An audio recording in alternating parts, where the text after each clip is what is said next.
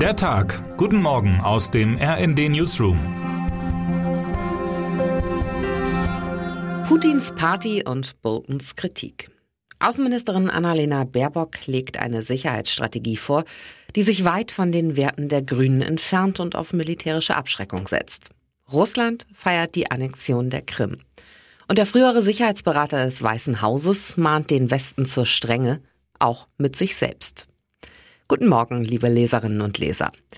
Wie konnte es überhaupt zu diesem entsetzlichen Angriffskrieg Russlands auf die Ukraine kommen?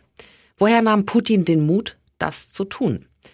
John Bolton, bis vor drei Jahren Sicherheitsberater des Weißen Hauses, gibt im Interview mit RD-Chefautor Matthias Koch eine klare Antwort auf diese historischen Fragen. Monatelang haben USA und NATO, Präsident Joe Biden vorneweg, immer wieder betont, es werde in der Ukraine auf keinen Fall ein wie auch immer geartetes Eingreifen westlicher Truppen geben. Ein klarer Fehler. Bolton ist ein erfahrener Experte in internationalen sicherheitspolitischen Fragen.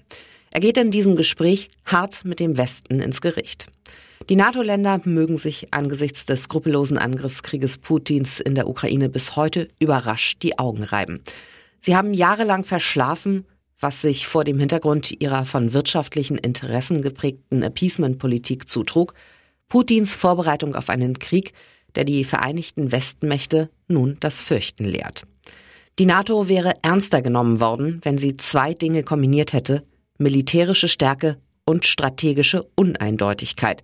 Man darf einen Gegner wie Putin nie in die eigenen Karten sehen lassen, sagt Bolton. Der Westen nun, gehetzt von Putins Verwirrspiel, rüstet in fast verzweifelter Eile nach. Bundesaußenministerin Annalena Baerbock etwa präsentierte gestern eine Sicherheitsstrategie, die so gar nicht mit den bisherigen Werten der pazifistischen Grünen vereinbar scheint, aber doch notwendig wird, und zwar schnell. Wehrhaftigkeit entscheidet über unsere Sicherheit, sagte sie und betonte, wie schwer ihr selbst diese Erkenntnis gefallen sei. Rund 100 Tage nach ihrem Eintritt in die Bundesregierung bekennt sich die Grüne zur nuklearen Abschreckung, fordert eine Stärkung der NATO, plädiert für einen Ausbau der europäischen Verteidigungsindustrie. Sogar die Verfassung will Baerbock ändern, um besser gegen Cyberangriffe vorgehen zu können. Auch das ist eine Zeitenwende. Fast zeitgleich zeigte das russische Staatsfernsehen Bilder eines Präsidenten, der sich im Moskauer Luschniki-Stadion wie ein Sieger feiert. Auf den vollbesetzten Rängen schwenken Zehntausende Russlandfahnen in Richtung eines Mannes, der sich seiner Sache sicher scheint.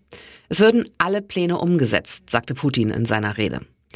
Welche Szenarien in einer weiteren Eskalation des Ukraine-Krieges auch unter dem Einsatz nuklearer Waffen möglich sind, skizziert Matthias Koch in seiner Analyse zu der Frage, wie die NATO in einem solchen Fall handeln würde, die Sie in unserem Angebot bei RND Plus in ganzer Länge lesen können. Eine Zukunftsperspektive für den Umgang mit Russland zeigt wiederum Bolton auf. Wir brauchen in dieser Auseinandersetzung auch so etwas wie eine intellektuelle Nachrüstung. Die Opposition in Russland hat dringend mehr Unterstützung verdient. Es reicht nicht, da allein auf 60er Jahre Technologien zu setzen, mit Radiosendern wie Radio Free Europe. Putin manipuliert die Medien wie noch nie. Wir sollten daher alles tun, um insbesondere den jungen Leuten in Russland auf neue Art Zugang zu Informationen zu beschaffen, sagt er im Interview, das Sie ebenfalls über RND Plus komplett lesen können.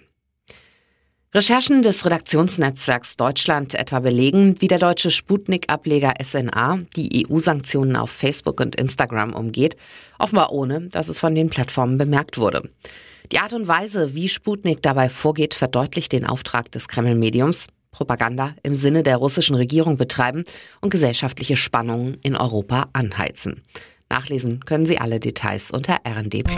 Termine des Tages. 11.30 Uhr Münster. Friedenskundgebung der Deutschen Friedensgesellschaft Münster und der Friedenskooperative. 12 Uhr Düsseldorf und Frankfurt. Demonstrationen gegen den Ukraine-Krieg. 14 Uhr Magdeburg, Friedensversammlung unter dem Motto Die Waffen nieder, sofort, Krieg sofort beenden.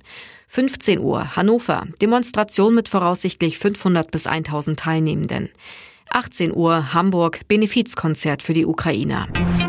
18 Uhr bundesweit. Solidaritätsaktion für die Ukraine.